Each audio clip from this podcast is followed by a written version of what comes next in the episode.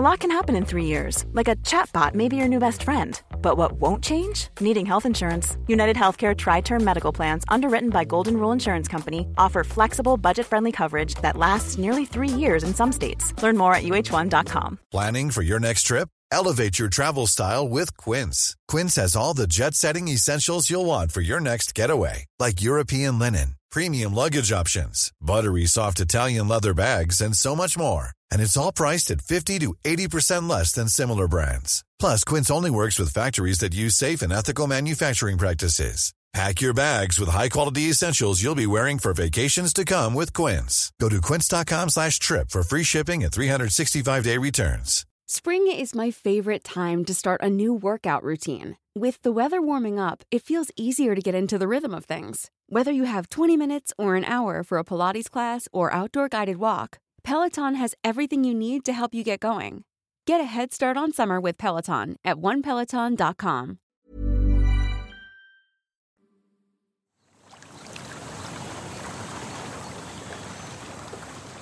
En medio del ajetreo de la vida urbana, entre rascacielos y asfalto que se extiende hasta donde alcanza la vista, a veces olvidamos que existen tesoros naturales que luchan por sobrevivir en nuestras ciudades. Cuidar los espacios donde la naturaleza flora es una necesidad apremiante. Tendemos a pensar que donde vivimos siempre ha sido lo que es, una mole de cemento, pero mucho antes de nuestra llegada, durante las crisis y las épocas de más prosperidad como civilización, la vida se ha abierto paso. Los ecosistemas en las ciudades albergan muchísima vida, animales, plantas, bacterias y toda clase de organismos que no solo garantizan el equilibrio de esos espacios en particular, sino que juegan un papel clave en la crisis climática que ya atravesamos. Este es el caso de la Ciudad de México, una de las más grandes y pobladas del mundo, con más de 9 millones de personas, pero también una ciudad que alberga una de las zonas naturales más ricas e intrigantes de la región, Xochimilco. Xochimilco alberga una abundante biodiversidad, siendo hogar de una gran variedad de especies de plantas y animales, algunas endémicas y en peligro de extinción. Sus canales de agua son hábitats cruciales para aves migratorias y anfibios que contribuyen a la conservación de la fauna local y al equilibrio ecológico de la zona. Pero quizás su habitante más famoso es el ajolote, un anfibio que lleva siglos fascinando a los seres humanos. Los ajolotes en particular se reproducen a 16 grados. El agua tiene que estar a 16 grados. Que en, México no hay problema porque en invierno sí baja la temperatura de esos. Pero últimamente con el cambio climático y las islas de calor, o sea, tanto en problemas a nivel global como a nivel local, han hecho que el agua no necesariamente baje a esas temperaturas. Entonces, el cambio climático está haciendo sitios de mayor calor y los sitios de mayor calor tienen agua de mayor temperatura y entonces los, anfibios están siendo afectados. Esas son las razones por las cuales el ajolote puede ser un gran indicador de que estamos haciendo bien o mal las cosas. Quien habla es Luis Zambrano, ecólogo e investigador de ecosistemas urbanos y lacustres. Luis trabaja desde hace 20 años junto con colaboradores y estudiantes en el rescate de Xochimilco y en la conservación del ajolote. En esta conversación exploramos la naturaleza de este fascinante animal, el papel de las ciudades de cara al futuro climático y cómo podemos aportar a recuperar el equilibrio perdido. Mi nombre es Nicolás Ibargo. Soy periodista, ambientalista y amante de la naturaleza. Pero sobre todo, soy alguien que está convencido de que debemos cambiar la relación que tenemos con la Tierra. Bienvenidos a Elemental, un podcast sobre el único planeta con vida del que tenemos noticia, nuestra relación con él y sus demás especies.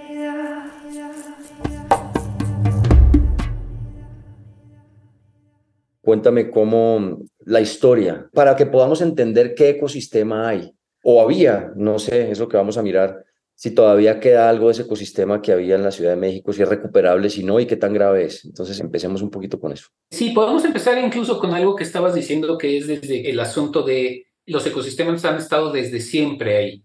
Y lo que yo quiero decir es que efectivamente el efecto de las ciudades es muy, muy pronto, o sea, es muy cercano. La Ciudad de México, si tú la ves hace 100 años, era nada de lo que es ahora y había mucho más ecosistema de lo que hay ahora. El, ecosistema era un ecosistema lacustre. Un ecosistema lacustre es un ecosistema de lagos. O sea, la Ciudad de México se estableció en un sistema de cinco lagos. Son cinco lagos que estuvieron, que han estado presentes en todo el Valle de México. Hay una descripción muy bonita de Alejandro de Humboldt cuando vino a México a hablar sobre este ecosistema y te dice incluso las profundidades de los diferentes lagos y las salinidades de los diferentes lagos, porque eran lagos que tenían diferentes tipos de salinidades. Esto duró hasta hace poco, relativamente poco en términos generales, o sea, hasta hace menos de 100 años, incluso si uno ve la expansión en los 80s, hasta los 80s todavía veías muchas cosas muy abiertas, muy de campo, muy de lago, ¿no? Lo hemos venido secando el lago, lo empezamos a secar en 1600 y cacho con el Tajo de Nochistongo en la época del virreinato, digamos, en la colonia, como esta necesidad de ganar territorio al lago por un lado y de evitar inundaciones por el otro. Y a partir de ahí, la cultura en la Ciudad de México ha sido queremos secar y secar el lago. Y entonces, en lugar de pensar en trabajar con el lago, trabajar con la naturaleza, lo que se ha venido haciendo durante todos estos años a la fecha es hacer el desagüe más grande, hacer el, el hoyo más grande para que salga el agua más rápido. Contestando tu pregunta un poco, pues la Ciudad de México es un lago, es un lago que hemos querido secar y que la naturaleza sabiamente dice, pues sigue siendo un lago y en la época de lluvias, pues te sigo inundando, ¿no? Y te inundo y entonces tienes tú que utilizar deja decirte, el equivalente a una ciudad en energía, a una ciudad de un millón de habitantes, la energía que usamos para sacar el agua lo antes posible de la Ciudad de México. Me surgen varias preguntas de lo que acabas de decir y una, la primera es, si es tan, eh, pues digamos que costoso desocupar este lago, ese, el, uso de energía que es sorprendente, equivalente al, al uso de un millón de personas, dices, para desocupar el lago todos los años, ¿no? Sí, si es tan problemático, ¿por qué la Ciudad de México se está expandiendo o se empezó a construir donde está? Bueno, se empezó a construir donde está porque es un gran lugar para vivir en términos, o sea, la Ciudad de México, eh, estos cinco lagos son cinco lagos que parecía que respiraban, como las mareas nada más a lo largo del año. En época de seca se contraían muchos de ellos y en época de lluvia se expanden. Y eso genera, la contracción genera que el fondo del lago tenga muchos recursos, muchos fertilizantes naturales y a partir de ahí surge lo que le llamamos la chinampería. Entonces, la producción chinampera, que es la producción de alimento, surge a partir de esta relación, de una buena relación con la naturaleza, de entender cómo funciona la naturaleza. Generamos esta forma agrícola de producir y eso nos permite la producción constante de alimentos sin tener que migrar, sin tener que reducir esta producción o buscar otros lugares de producción y eso nos permite generar cultura.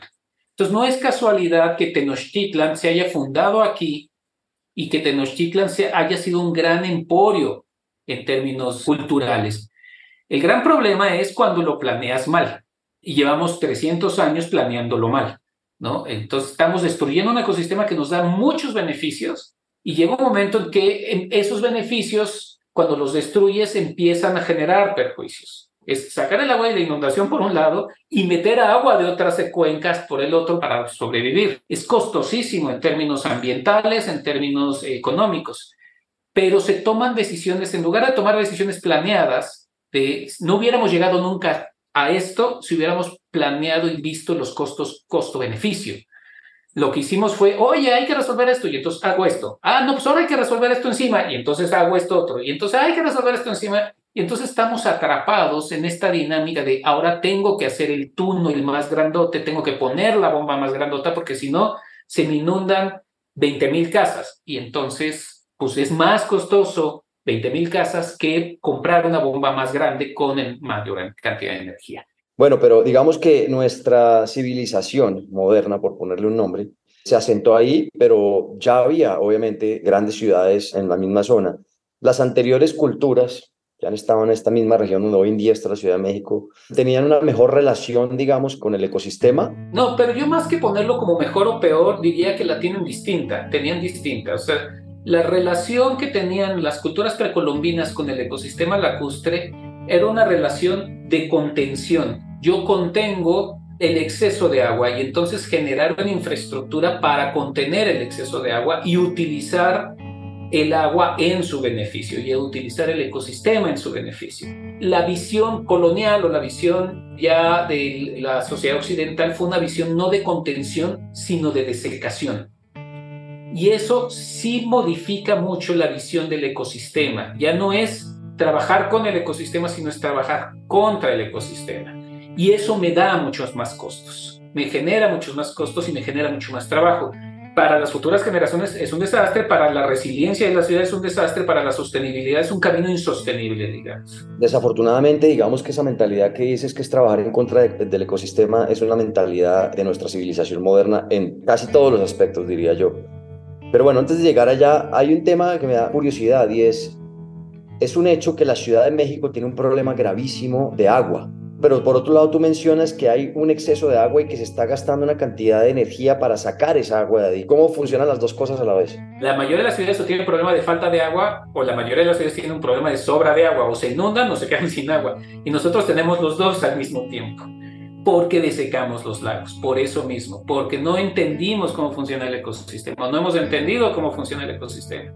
Si hubiéramos entendido cómo funciona este ecosistema que respira, que se expande en época de lluvias y que se reduce en época de secas, hubiéramos trabajado con la forma en la que se expande y se reduce para crear la ciudad alrededor. El gran problema es que más bien decidimos desecar el lago y eso no evita que siga lloviendo y lloviendo fuerte, y eso no evita que tengamos una geomorfología del lago. Esto es, es, muy importante, o sea, la Ciudad de México es una olla, o sea, imagínate una olla, pues, y esa, por mucho que lo seque, sigue siendo una olla. Entonces, cuando llueve, pues la olla se llena, digamos, ¿no? Somos de las pocas ciudades que tenemos los dos problemas al mismo tiempo. ¿Y qué tan grave es el problema del agua a futuro? Porque Suena como lo explicas que de cierta manera si conectamos el exceso de agua con la falta de agua, de cierta manera se podría llegar a solucionar. ¿Es algo que puede ser así o no? ¿O simplemente es un problema qué tan grave es hacia el futuro? Sí, no, de hecho yo predecía que este año iba a poder, o sea, yo lo que dicen como educated guess, que, este, es, que este año podía ser uno de los grandes problemas de crisis. Lo que pasa es que están sobreexplotando más el acuífero, pero tarde o temprano vamos a tener más temprano que tarde un problema muy serio de falta de agua, de déficit de agua en la Ciudad de México. Tan grave que va a tener que haber migración forzada. Pues somos 20 millones de habitantes y de repente, pues imagínate, 15 millones sin agua durante tres semanas va a tener que salir de alguna manera. Ese es el futuro, ese es el futuro que vemos. Eso no quiere decir que sea el futuro que tenga que ser. O sea, sí llueve más de la que necesitamos. Esto quiere decir que podemos utilizar esa agua que llueve llueve 10 veces más de lo que necesitamos. De eso, si le quitas evaporación, evapotranspiración, etcétera, llueve como el doble o el triple de lo que necesitamos en la ciudad. Esto quiere decir que si hacemos un buen manejo territorial para que el ecosistema vuelva a fluir y nos provea de agua, podemos reducir estas posibilidades de un negro futuro de falta de agua y de inundaciones a la vez.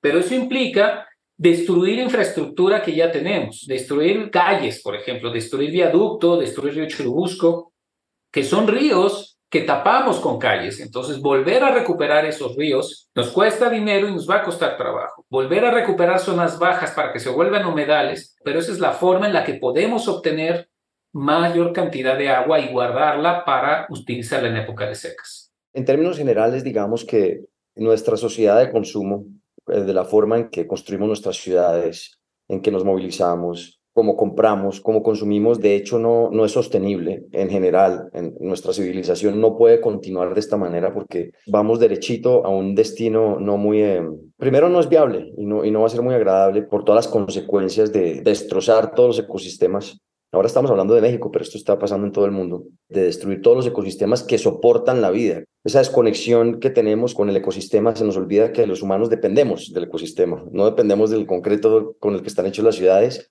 Los productos que venden en las tiendas, en los supermercados a donde vamos, dependen de un ecosistema saludable. ¿Tú ves entonces factible, según lo que me estás diciendo, de que las ciudades eventualmente se conviertan en agentes, digamos, positivos para el medio ambiente, para la naturaleza, para nuestra relación, digamos, con la naturaleza? No, no, yo creo que se pueden, o sea, vuelvo al tema, las ciudades son una gran idea en términos de eficiencia de energía y materia, si lo usamos bien. Una ciudad nunca va a ser sostenible, autosostenible, nunca, por el espacio y por la cantidad de gente que tiene ahí. O sea, sí dependen las ciudades, la gente de las ciudades dependemos de los ecosistemas que están fuera de las ciudades para alimento, para agua, etcétera, etcétera, incluso temperatura.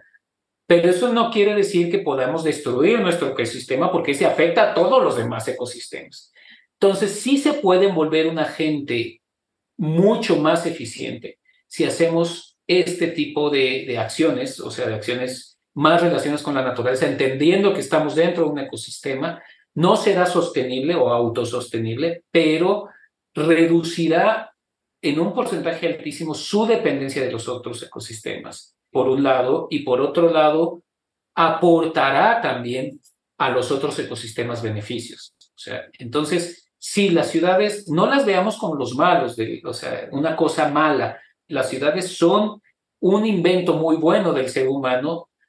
De los grandes efectos que tiene es que efectivamente, como dices tú, ha promovido que creamos que estamos aislados de la naturaleza y ha promovido que creamos que todo lo podemos resolver con tecnología. Lleguemos al ajolote, porque es una de esas especies indicadoras de la salud de un ecosistema, endémicas de un ecosistema tan único como en donde está, el, donde está la Ciudad de México, y que a causa de todo esto que hemos estado hablando, a causa de la expansión urbana, a causa de la contaminación, que es algo que no hemos tocado, que me gustaría tocar, porque una cosa es la cantidad de agua, pero otra es la contaminación a estos, al agua, pues, a las fuentes de agua, están acabando con el ajolote en su estado salvaje. Y eso significa no solamente el ajolote, sino el ecosistema del ajolote, porque hay un tema que es muy eh, recurrente que dicen, ah, sí, el ajolote está en vía de extinción ahí, pero igual no está en vía de extinción porque es que vive en muchas partes del mundo y están los acuarios de no sé dónde. Pero eso no significa que no esté en extinción, porque a fin de cuentas una especie representa todo un ecosistema y es un indicador de ese ecosistema.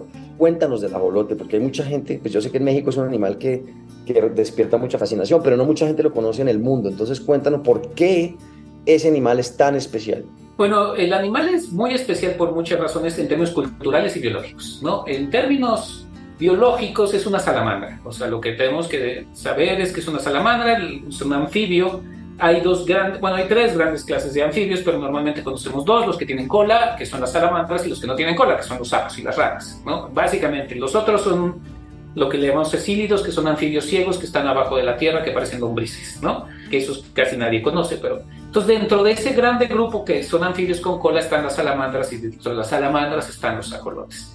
Ahora, los ajolotes pues dices, bueno, que una salamandra, hasta Miguel Bosé canta canciones de las salamandras y no pasa nada. Pero esta salamandra es especial porque todos los animales, y particularmente los anfibios, tienen transformación de juveniles a adultos. Y es más, el anfibio es el que siempre vemos en la primaria de que es pues como un renacuajo que tiene cuatro patas y tiene las agallas afuera y se transforma en adulto y se transforma en una rana o en un sapo, ¿no? Entonces absorbe la cola, se cambian las patas traseras y se vuelve un sapo.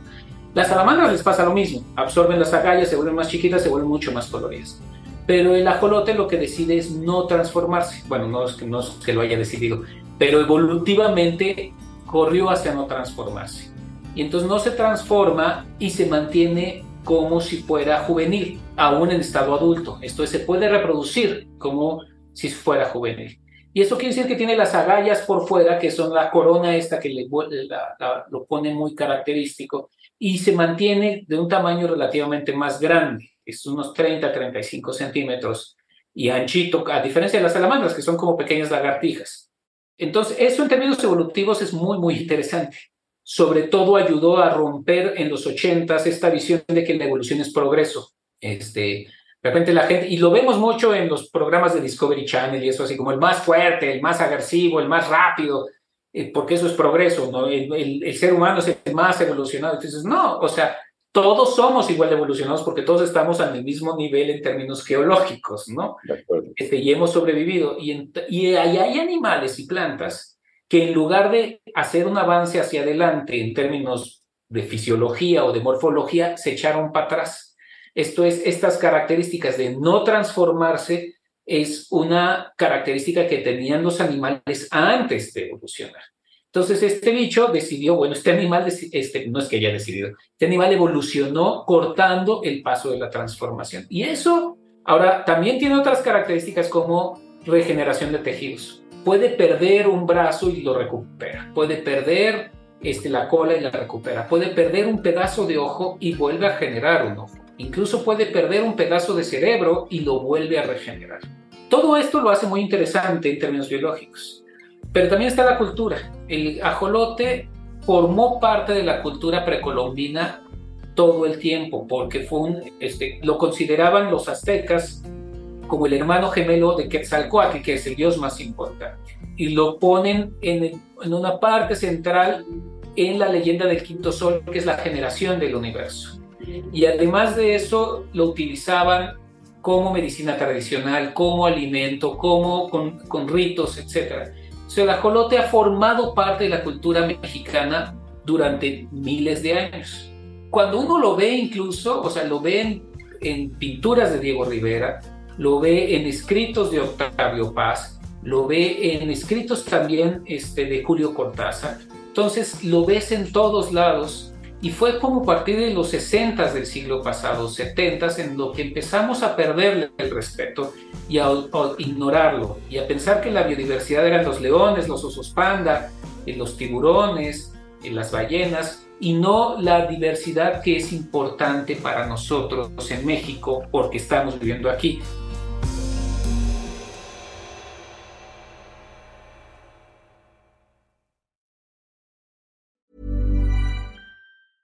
Life is full of awesome what ifs and some not so much, like unexpected medical costs. That's why United Healthcare provides Health Protector Guard fixed indemnity insurance plans to supplement your primary plan and help manage out of pocket costs. Learn more at uh1.com. Hiring for your small business? If you're not looking for professionals on LinkedIn, you're looking in the wrong place. That's like looking for your car keys in a fish tank.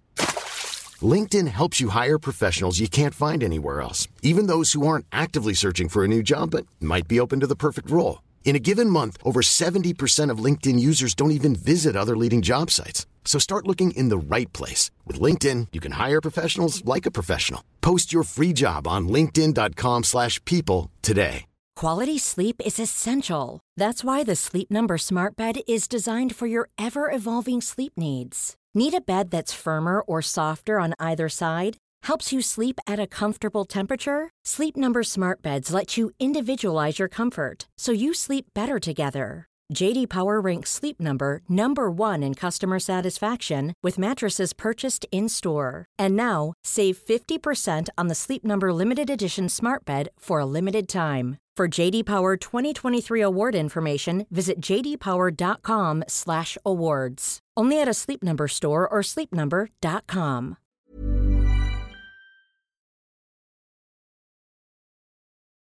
Entonces hablemos ahora del ecosistema como tal, donde está el ajolote, porque tú, tú lo acabas de mencionar y no mucha gente sabe esto, pero, pero Xochimilco es, es una fuente muy importante eh, de alimento para los mexicanos, ¿no? Pues sobre todo para los habitantes de la Ciudad de México.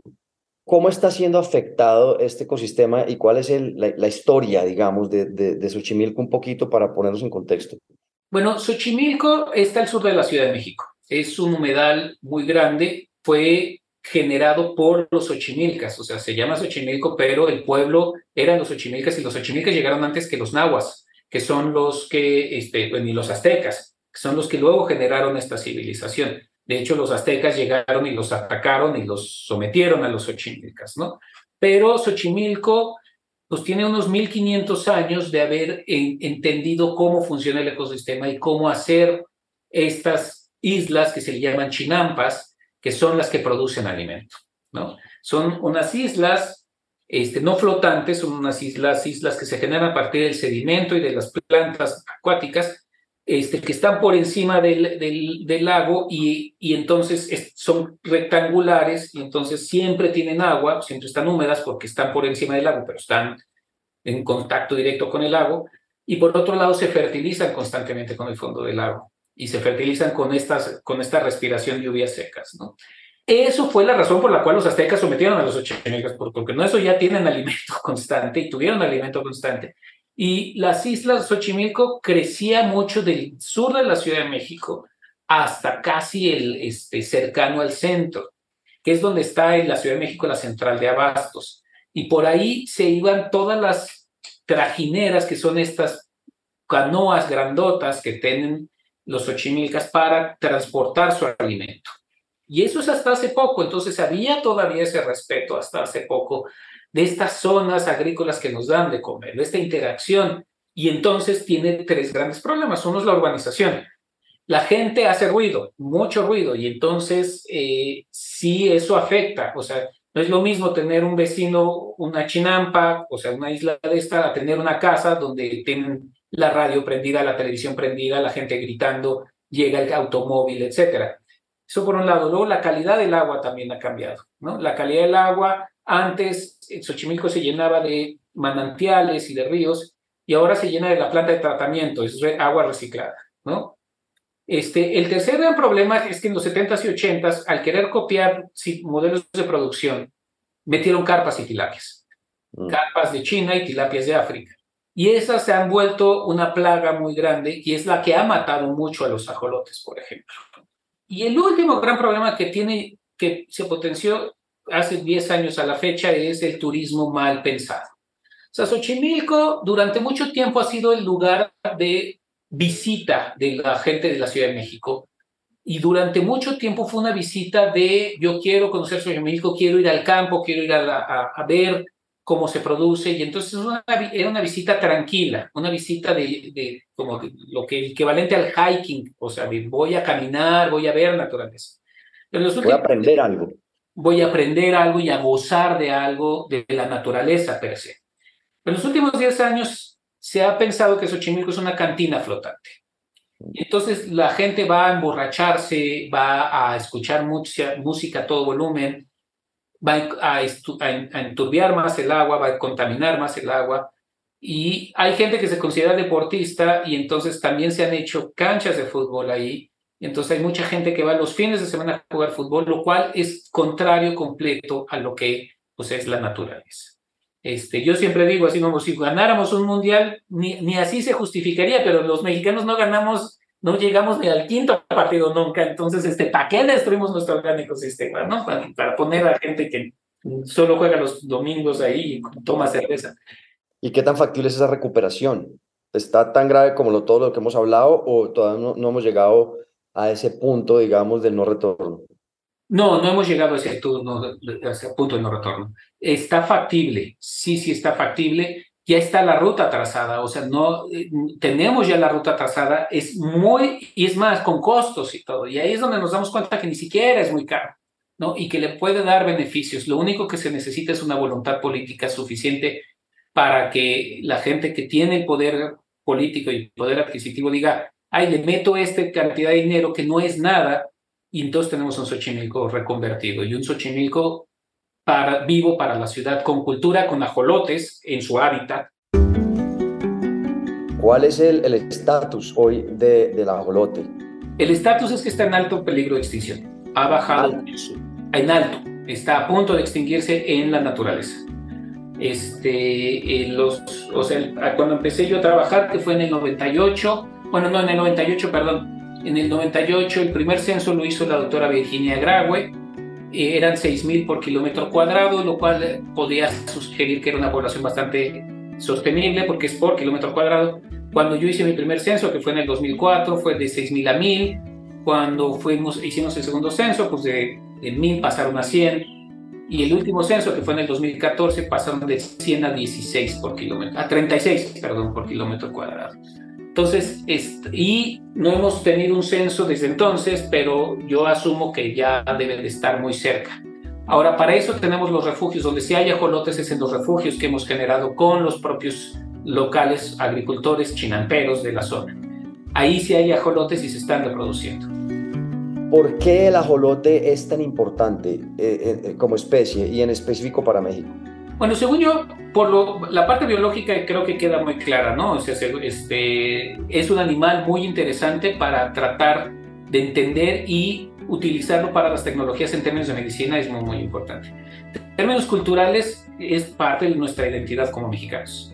O sea, es más, el ajolote eh, es, representa muchas más cosas para los mexicanos que muchas otras, incluso especies o pedazos de cultura que creemos que son muy nuestras y que no. Yo siempre digo, nadie se va a acordar del Chicharito Hernández este, dentro de 15 años, porque como nadie se acuerda a la fecha ya de grandes futbolistas este, que trabajaron, que este, jugaron en el Barcelona, por ejemplo, que el que más te acuerda uno es de Hugo Sánchez, pero de ahí en fuera no te acuerdas de los futbolistas y uno cree que la vida nacional se va en el próximo mundial, ¿no?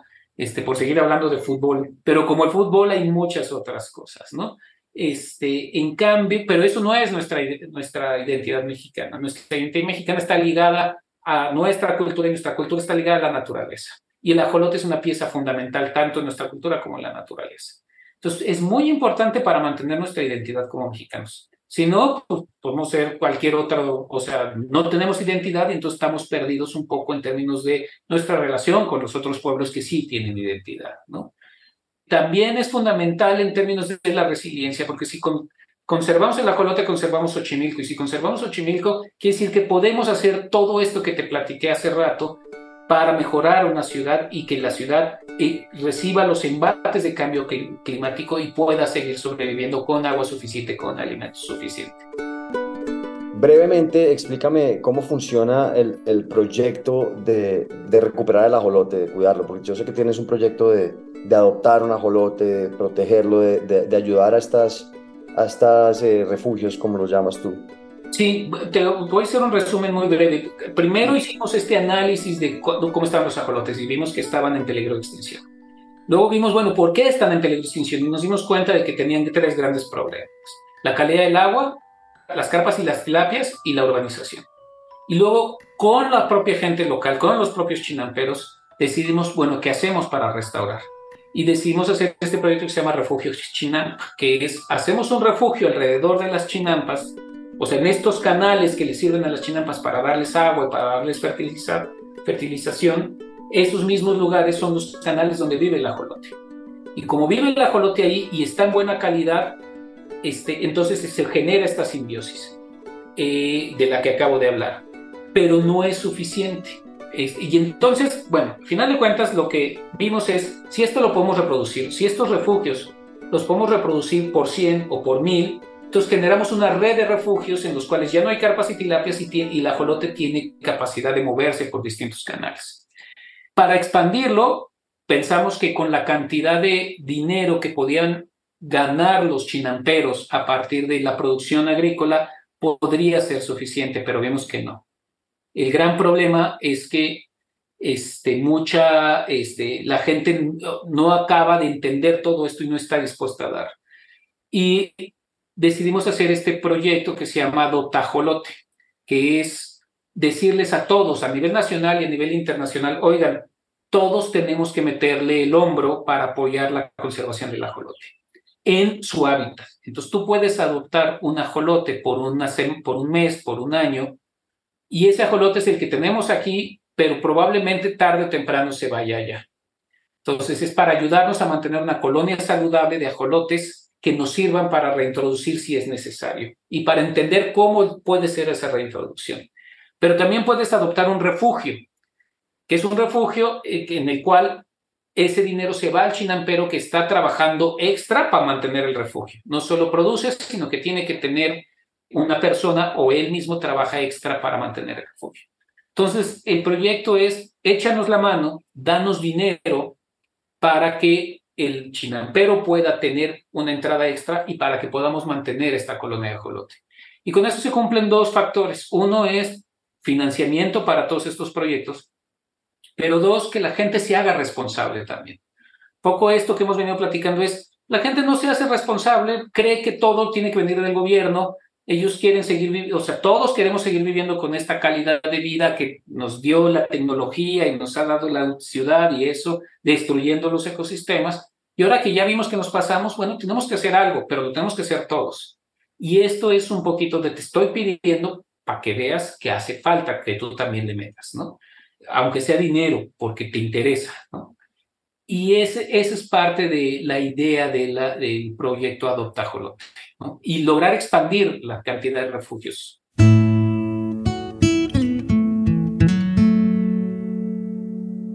Quisiera saber tu opinión de de esta visión nuestra de la cultura occidental, de que de esta visión que tenemos de que el humano eh, es la especie suprema.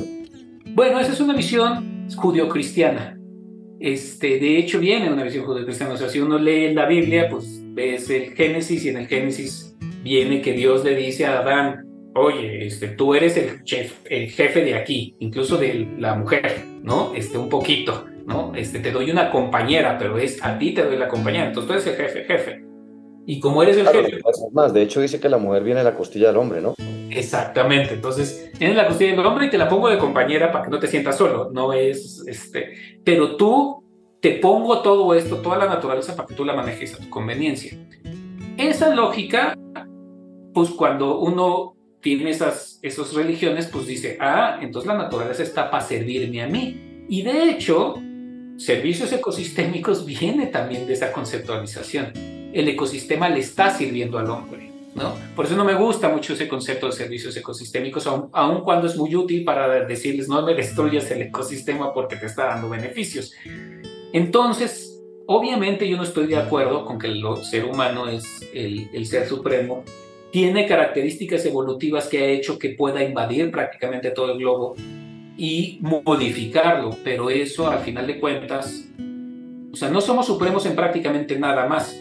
O sea, no somos los que tienen más biomasa, porque pues hay, no somos los que nos reproducimos más, no somos los que, o sea, no, no, no tenemos muchas características evolutivas que de repente hay otras especies que son, que en términos evolutivos podrías decir, ah, mira, esta es mucho más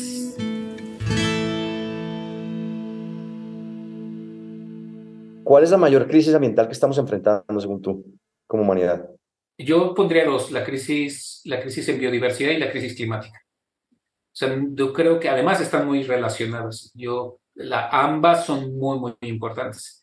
Este, y ambas van a hacer que reduzcamos mucho nuestra capacidad de tener buena calidad de vida, tanto salud como en alimento, como en agua, por, por las dos.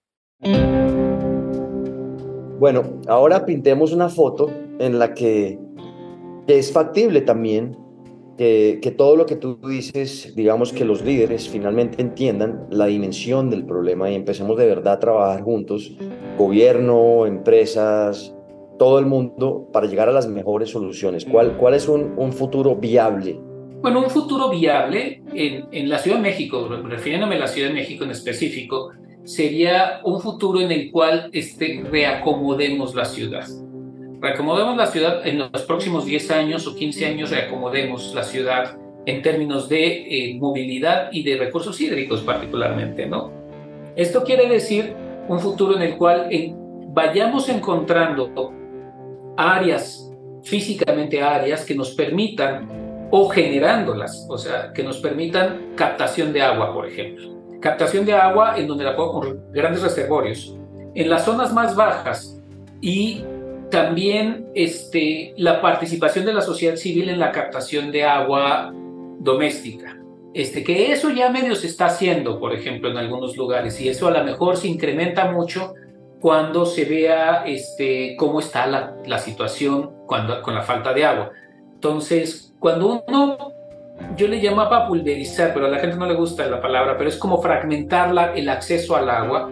O sea, si yo tengo un lugar en el que puedo yo acceder, este, guardar, captar agua de lluvia y guardarla, entonces reduzco mi demanda y se puede reducir en un 15-20% la demanda de toda la ciudad, por ejemplo, ¿no? Este, lo cual se oye poco, pero es muchísimo, ¿no? Este, entonces, por un lado tenemos a la gente que puede estar captando agua y a los grandes edificios y grandes este, centros comerciales, por ejemplo, que pueden captar esa agua y se puede almacenar y se puede utilizar, como la reorientación del uso de suelo, en donde se respeten y se mejoren y se expandan las zonas de los humedales, ¿no?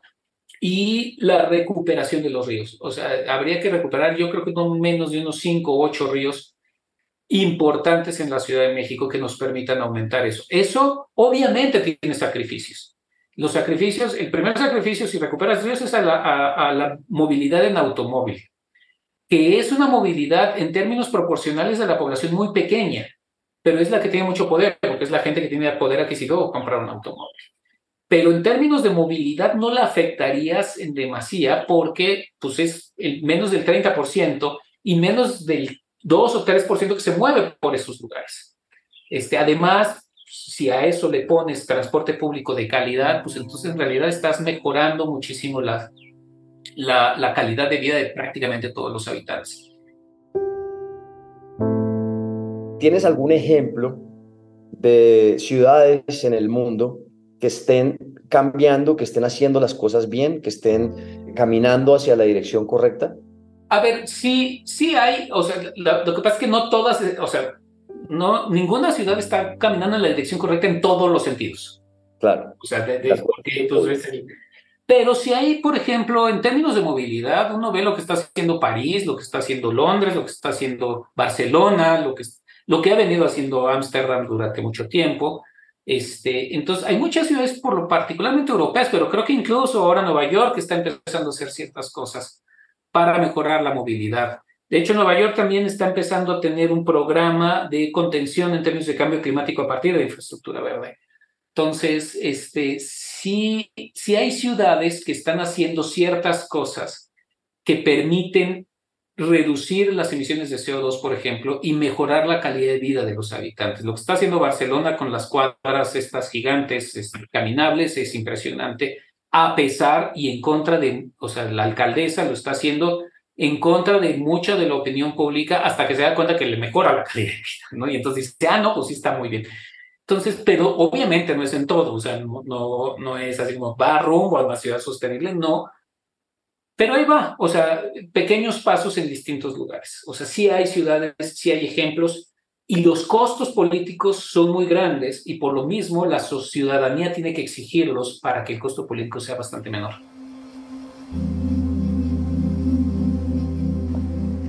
¿Hay algo más que se te ocurra, te gustaría mencionar en el contexto de lo que hemos hablado?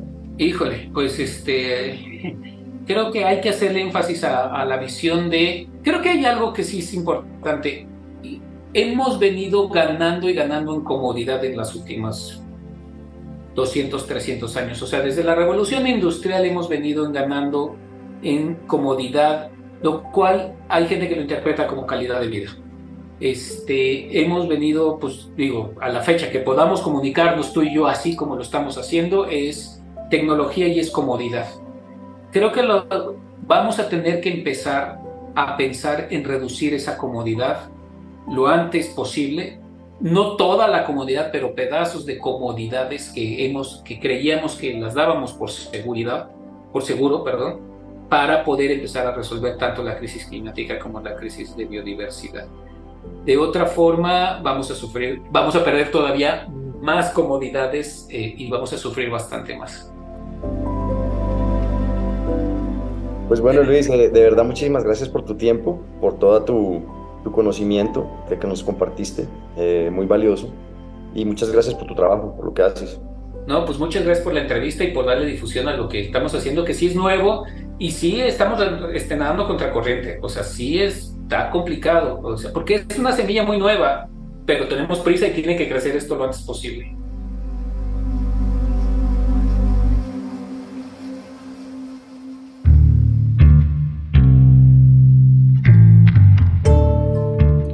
Este episodio es una coproducción del equipo de la no ficción de Excel Content Studios y de Nicolás Ibargüen.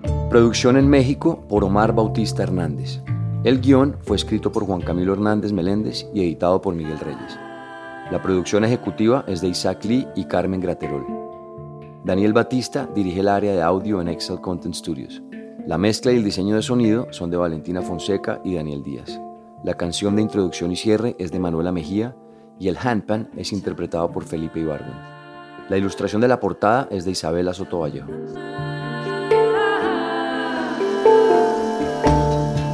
Si tienen comentarios o sugerencias, escríbanos a nuestro Instagram, arroba podcast elemental.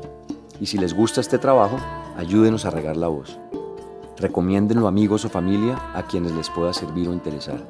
También no se olviden de darle clic al botón de seguir o follow y a la campanita dentro del show elemental para no perderse ningún capítulo nuevo.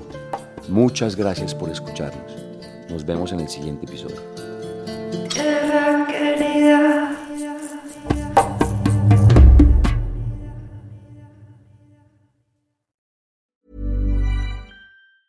Planning for your next trip? Elevate your travel style with Quince. Quince has all the jet setting essentials you'll want for your next getaway, like European linen premium luggage options, buttery soft Italian leather bags, and so much more. And is all priced at 50 to 80% less than similar brands. Plus, Quince only works with factories that use safe and ethical manufacturing practices. Pack your bags with high-quality essentials you'll be wearing for vacations to come with Quince. Go to quince.com slash pack for free shipping and 365-day returns. Ever catch yourself eating the same flavorless dinner three days in a row? Dreaming of something better? Well, HelloFresh is your guilt-free dream come true, baby. It's me, Kiki Palmer. Let's wake up those taste buds with hot, juicy pecan-crusted chicken or garlic butter shrimp scampi. Mm. Hello Fresh. Stop dreaming of all the delicious possibilities and dig in at HelloFresh.com. Let's get this dinner party started. Planning for your next trip? Elevate your travel style with Quince. Quince has all the jet-setting essentials you'll want for your next getaway, like European linen, premium luggage options, buttery soft Italian leather bags, and so much more. And is all priced at 50 to 80% less than similar brands. Plus, Quince only works with factories that use safe and ethical manufacturing practices. Pack your bags with high-quality essentials you'll be wearing for vacations to come with Quince. Go to quince.com/pack for free shipping and 365-day returns.